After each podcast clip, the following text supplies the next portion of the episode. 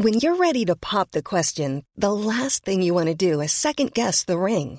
At Bluenile.com, you can design a one of a kind ring with the ease and convenience of shopping online. Choose your diamond and setting. When you find the one, you'll get it delivered right to your door. Go to Bluenile.com and use promo code LISTEN to get $50 off your purchase of $500 or more. That's code LISTEN at Bluenile.com for $50 off your purchase.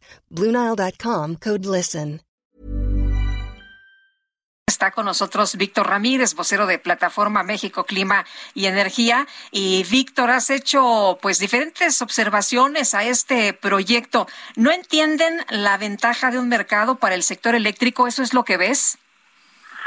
Hola, buenos días. Buenos días. Sí, es lo que veo. Se pierde con esta propuesta del mercado eléctrico. Eh, siguen pensando que dejar hasta el 46% de la generación eléctrica es mantener un mercado este, y hacen un par de cambios eh, que creo que son relevantes, pero eh, resultan mínimos ante el, hecho de que el dictamen se mantenga en el mismo sentido, ¿no? Eh, Víctor, ellos dicen que eh, o el gobierno lo que dice es que esto es necesario para garantizar la estabilidad del sistema de electricidad, que si no vamos a tener apagones, y dicen también que la reforma es uh, necesaria para preservar la rectoría del Estado. ¿Tú qué opinas? Bueno, lo primero es que la rectoría del Estado, de, o del, perdón, la rectoría del Sistema Eléctrico Nacional lo tiene sin lugar a dudas el Estado. Actualmente no es necesario cambiar absolutamente nada la rectoría lo tiene desde la regulación, la Comisión Reguladora de Energía, que además controla completamente el gobierno y, tiene parado al, sistema eléctrico en un impasse eh, administrativo y eh, en la operación lo, tiene mediante el Centro Nacional de Control de Energía que también está totalmente controlado por el gobierno. No es necesario hacer ningún tipo de modificación al marco legal para preservar el control del sistema eléctrico eh, por parte del Estado. Entonces, eh, ahí esa parte me parece totalmente falaz o mentirosa.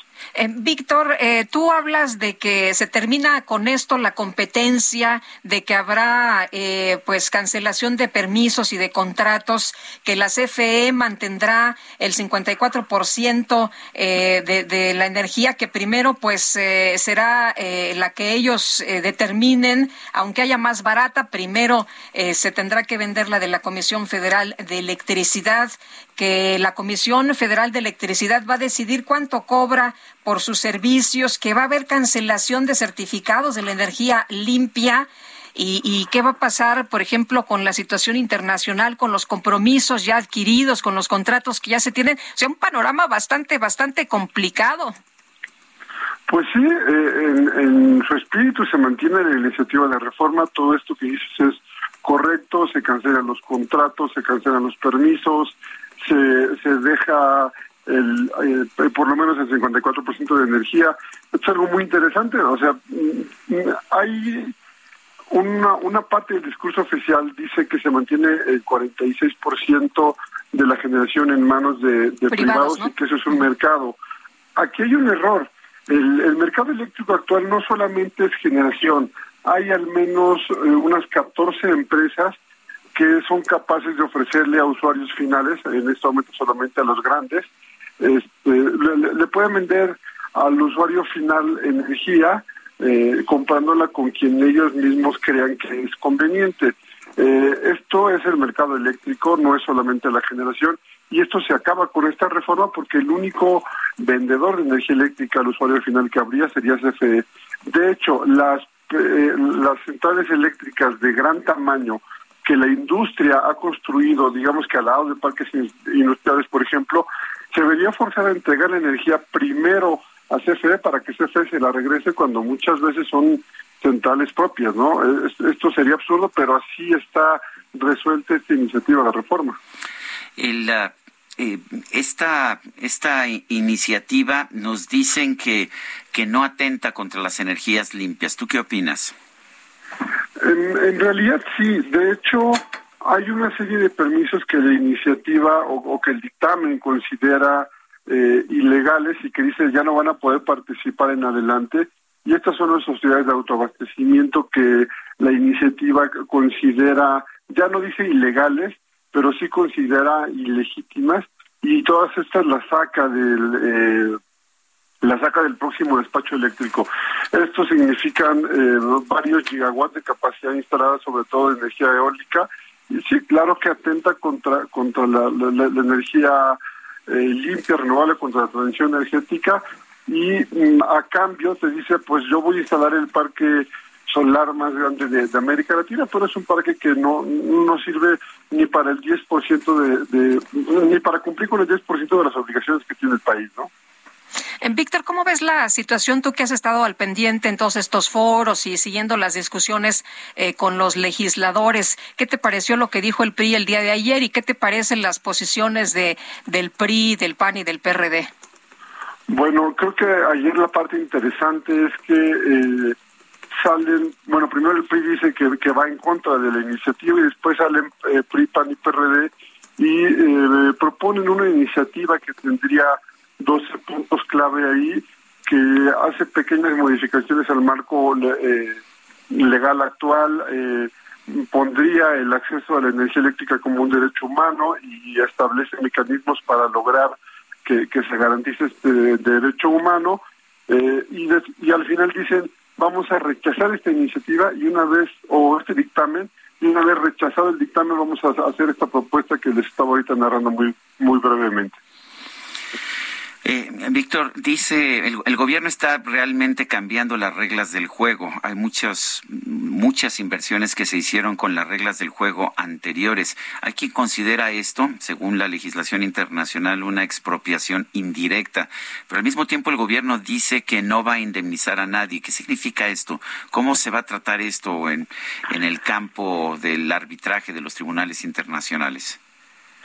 El gobierno dice que no va a indemnizar a nadie porque eh, la versión del gobierno es que al dejar este 46% de la hasta el 46% de la energía eh, proveniente de privados va a respetar los derechos. La realidad es que la iniciativa es expropiatoria porque cancela permisos y cancela contratos y, esto eh, una expropiación no significa solamente te quito los activos y se los queda el Estado, sino te privo de un derecho y te echo a perder, digámoslo así, tu negocio, ¿no?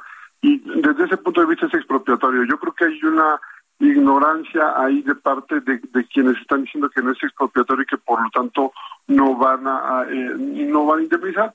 En la realidad, las empresas que habían afectado sus intereses podrán demandar al Estado mexicano, sobre todo las extranjeras, en, en medios de controversia internacional y ahí el Estado mexicano, no en este sexenio, eh, pero sin lugar a dudas tendría que terminar pagando las indemnizaciones de estas empresas. ¿Cómo ves eh, esta petición de los dirigentes eh, de la oposición que solicitan a los ministros de la Corte no avalar la constitucionalidad de la reforma a la ley de la industria eléctrica?